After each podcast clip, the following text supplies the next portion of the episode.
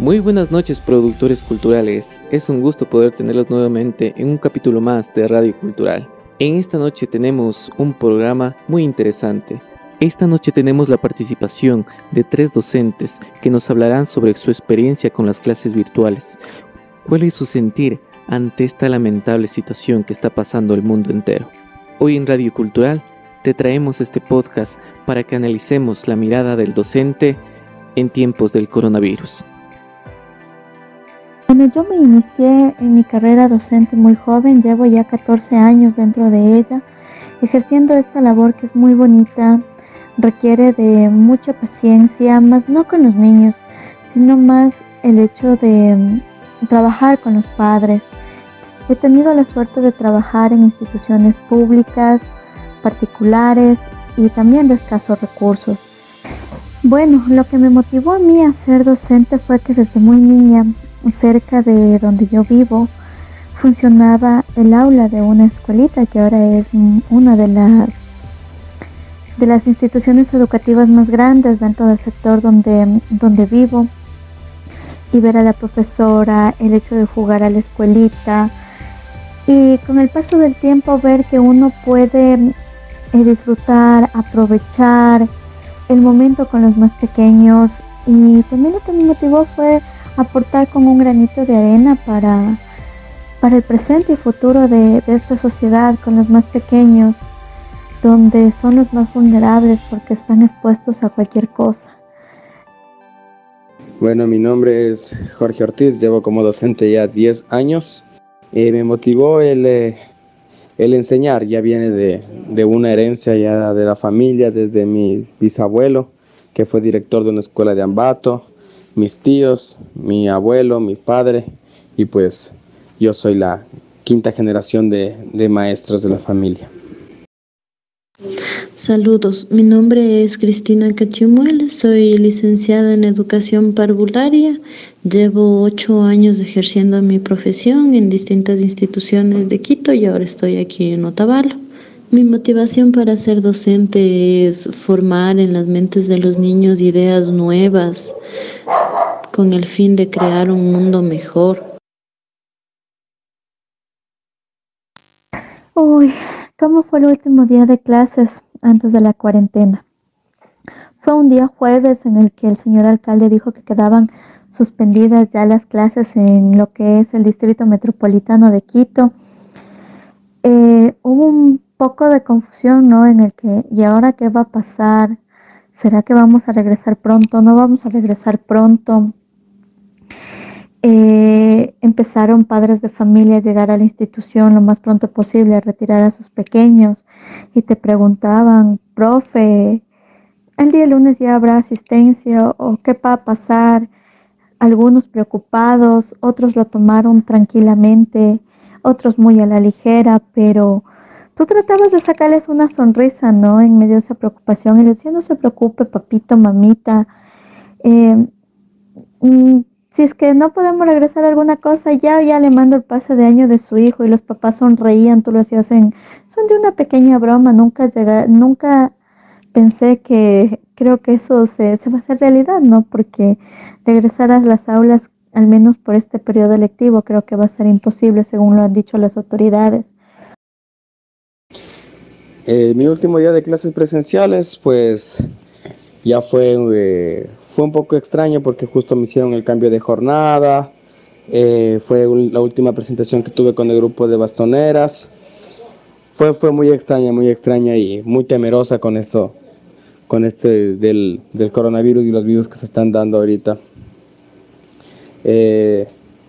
la verdad yo me sentí con mucho miedo y todavía estoy con miedo no, no sabemos cómo, cómo actuar. Es primera vez que nos pasa, a lo menos a los de nuestra generación, algo tan, tan fuerte y tan peligroso ver cómo seres queridos están falleciendo y ver cómo el país está yendo en en declive y más que todo ver cómo la economía mundial se está desmoronando. El último día de clases estábamos trabajando normalmente con los niños, estábamos realizando las actividades cuando de pronto nos informaron sobre esta situación. Entonces lo que yo hice fue informarles a ellos también y conversar sobre el tema. Ellos también me compartieron sus ideas sobre lo que les habían contado sus papás o habían visto en las noticias. Entonces fue eso y al final del día despedirnos porque no podíamos hacer más, no sabíamos cuándo íbamos a volver a vernos.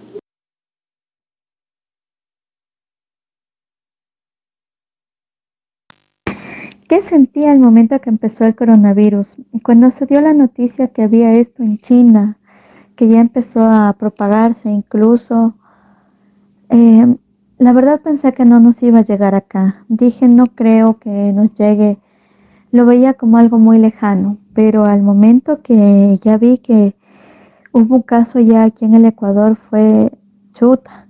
Ojalá tomen las medidas pertinentes lo más pronto posible, pero todavía le sentía un poco lejano al ver que no era dentro de la ciudad donde yo resido. Pero cuando ya llegó acá a nuestra ciudad, sí fue bastante complicado, fue y ahora qué va a pasar te pones a pensar en la economía, te pones a pensar en tu trabajo, te pones a pensar en tus familiares, en todo, se te vienen muchas cosas a la cabeza en ese momento, en lo único que también tú piensas es en tu salud. Realmente lo que se siente es preocupación, incertidumbre de no saber lo que va a pasar o cuánto tiempo va a durar esta situación o cómo realmente podemos protegernos de esta enfermedad. Entonces sí, lo que más se siente es preocupación por lo que pueda pasar.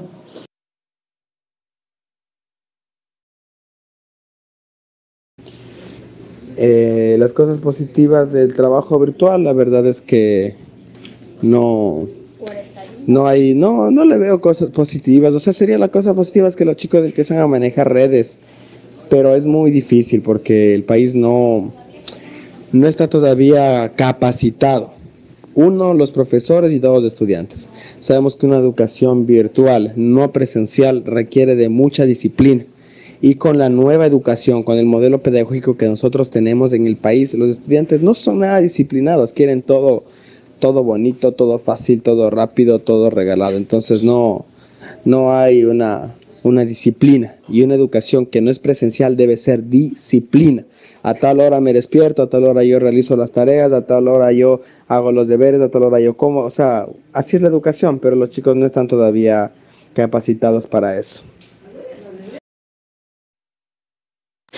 Bueno, lo positivo del trabajo virtual es que sí podemos eh, mostrarles un gran mundo de posibilidades a nuestros estudiantes. Pueden conocer, pueden aprender, pueden mirar más imágenes, más audios, más videos de cosas interesantes que ellos les sirven para aprender lo que no se puede hacer en un aula, en, en un pizarrón, por más material didáctico que se elabore.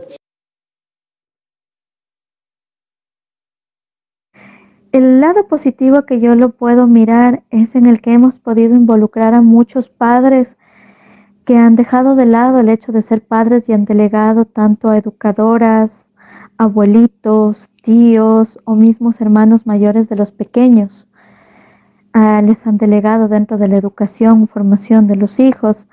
Yo veo que hemos logrado a ellos incluirlos y mm, eso es lo que me agrada el hecho de verles compartir en familia, que a pesar de las circunstancias, los padres se dan ese tiempo para poder realizar las actividades de sus hijos, el hecho de tenerles un poquito más de paciencia, el hecho de poder eh, al finalizar una actividad que les digan a sus hijos, lo hiciste bien, darles un abrazo, el trabajar la parte efectiva con sus hijos, el estar más cerca de ellos,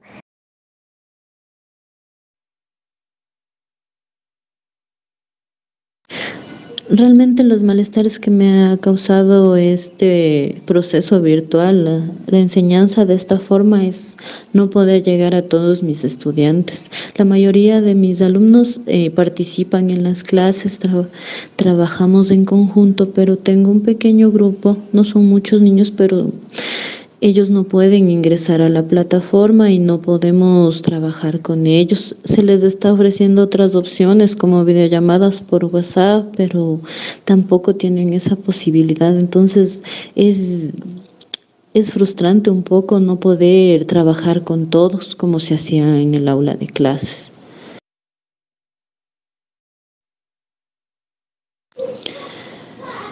Lo negativo del trabajo virtual ciertamente es que no contemos con, todos con la tecnología para poder realizarlo. Realmente estamos en una ciudad donde no todos tienen internet y lamentablemente la señal del internet tampoco es buena. Cuando se dan las clases virtuales muchas veces existen interferencias que no permiten a los estudiantes escuchar correctamente lo que se les está diciendo, lo que se les está mostrando.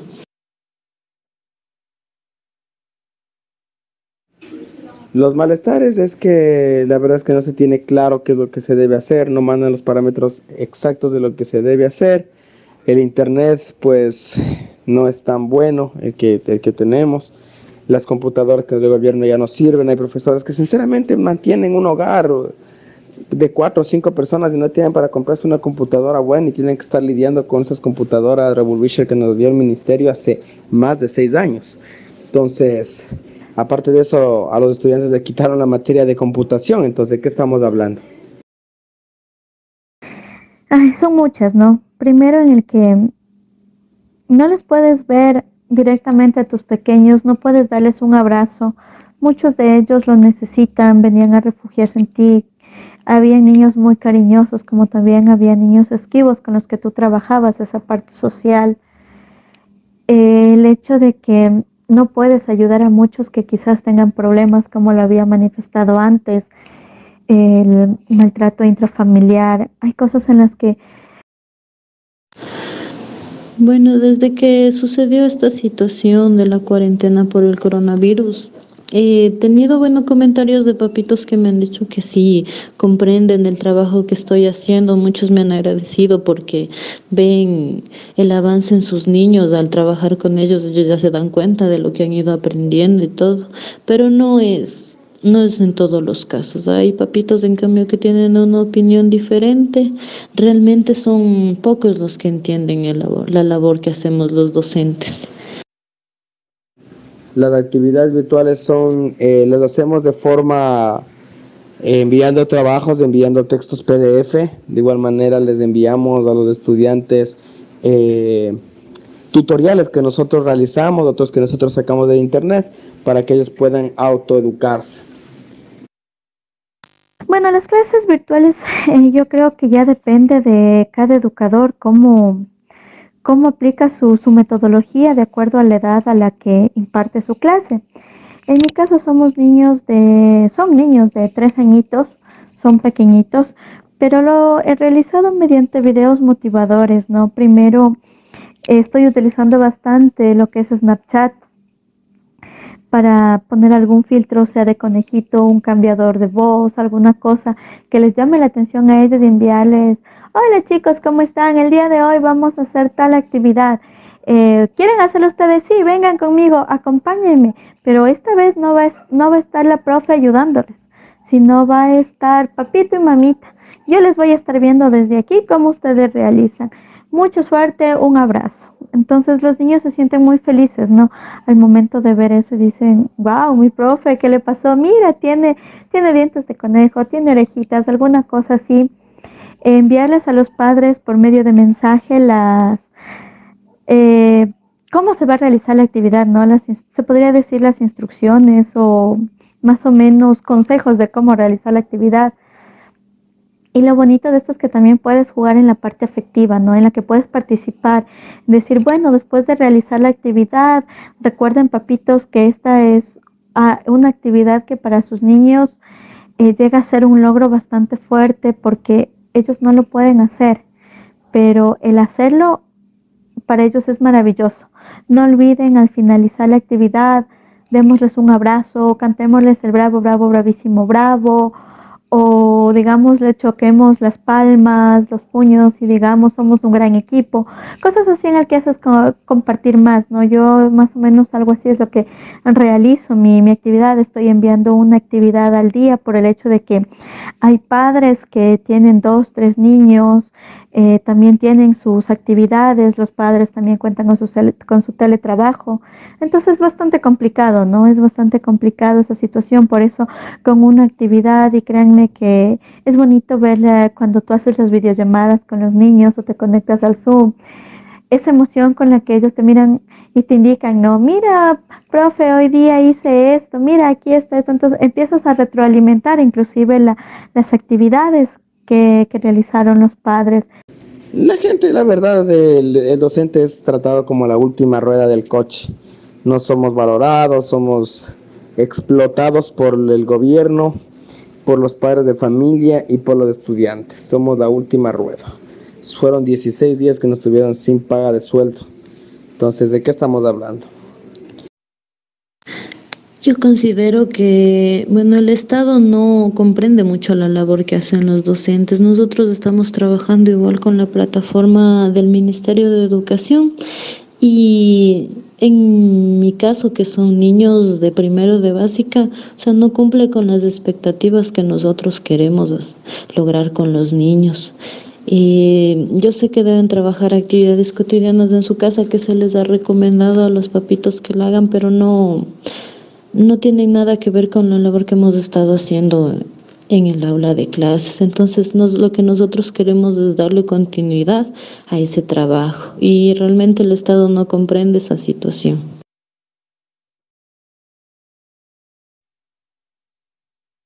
Bueno, como lo había dicho antes, esta, esta labor docente es muy ingrata. Es en la que ni siquiera te dicen un gracias. Más bien, últimamente nos, nos han denigrado mucho, ¿no? Inclusive, al menos en, el caso de, las docentes parvularias, nos han delegado la función que tienen los padres, nos han dejado a nosotros. Eh, son pocos los padres que, que nos entienden a los docentes, el resto lo ve como que es una obligación y ustedes verán qué hace. Venga, le dejo al niño, tengo que retirarle a tal hora y allá usted verá qué hace con mi hijo. Hay muchos padres que lo hacen eso y es muy triste, inclusive en la parte más pequeñita de los niños más pequeños, es el hecho de ver de que a veces los padres em, les dejan una jornada completa no porque necesitan, sino porque te dicen, profe, ¿por qué no atienden eh, sábados y domingo o por qué no tienen todo el día, porque a veces yo no le aguanto a mi hijo en la casa. Eh, yo le quiero decir a la sociedad de, mi labor como docente que, que se vuelva ese respeto, ese cariño hacia los profesores, que lo que queremos es el bienestar de sus hijos.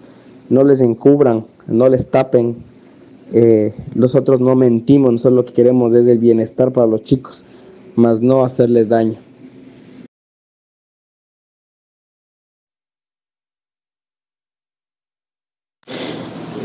Bueno, lo que yo le quiero decir a la sociedad es que nosotros como docentes estamos tratando de hacer nuestro mayor esfuerzo, trabajando inclusive horas extras para poder lograr que nuestros alumnos sigan aprendiendo a pesar de las dificultades, a pesar de que no podemos salir de casa, queremos que ellos sigan aprendiendo y que sigan avanzando.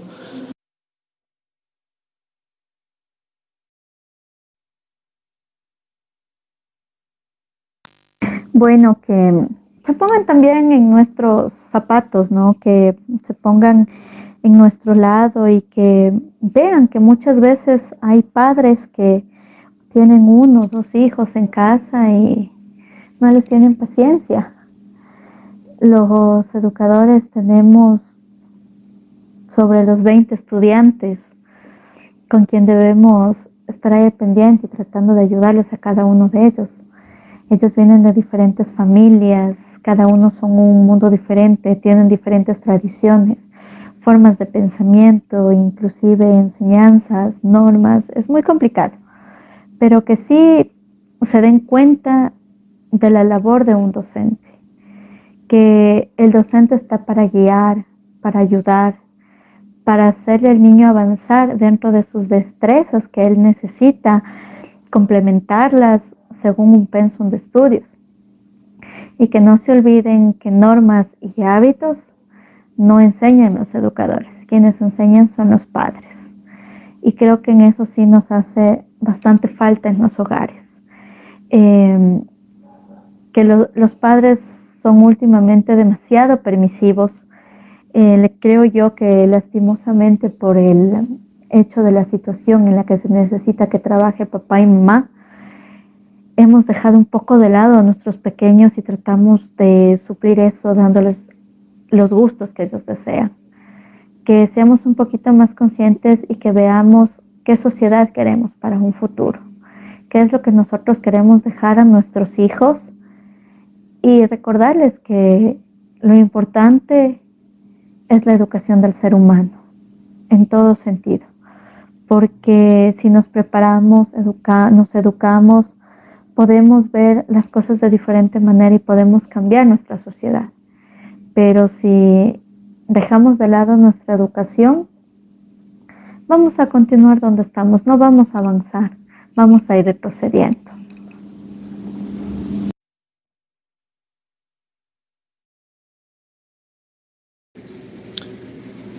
Mi mensaje como persona hacia la situación complicada del país es que tratemos de ver el lado positivo, la unión familiar que no se ha dado en tiempos porque papá, mamá ya sale a trabajar, el hijo se queda en la noche. Entonces hay que sacarle el lado positivo a esa situación. Hay familias que hace mucho tiempo no, no han estado juntas y vuelven a estar, vuelven a compartir una mesa, los papás, las mamás, los abuelitos. Entonces es ver el lado positivo nada más a la situación y cuando ya empiece eh, lo nuevo, pues cuando ya salgamos de esta cuarentena, acordarnos de lo bonito que, que fue estar en familia y asimismo aportar con un granito de arena para que el país pueda salir adelante. Hoy más que nunca nos damos cuenta que la corrupción es el peor virus que tiene el Ecuador y con un país corrupto no puede salir adelante.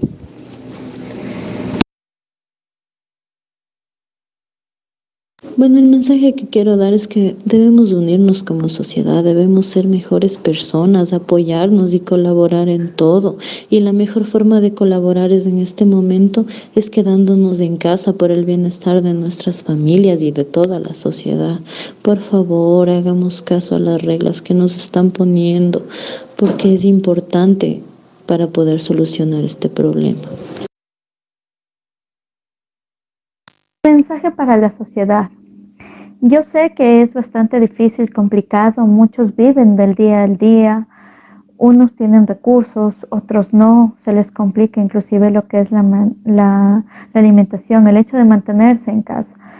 Pero recordemos que el hecho de estar, de estar cumpliendo las normas que nos han puesto, nos va a ayudar a poder salir pronto de esto y poder regresar a la normalidad que acatemos las órdenes, que nos quedemos en casa, que disfrutemos de nuestra familia.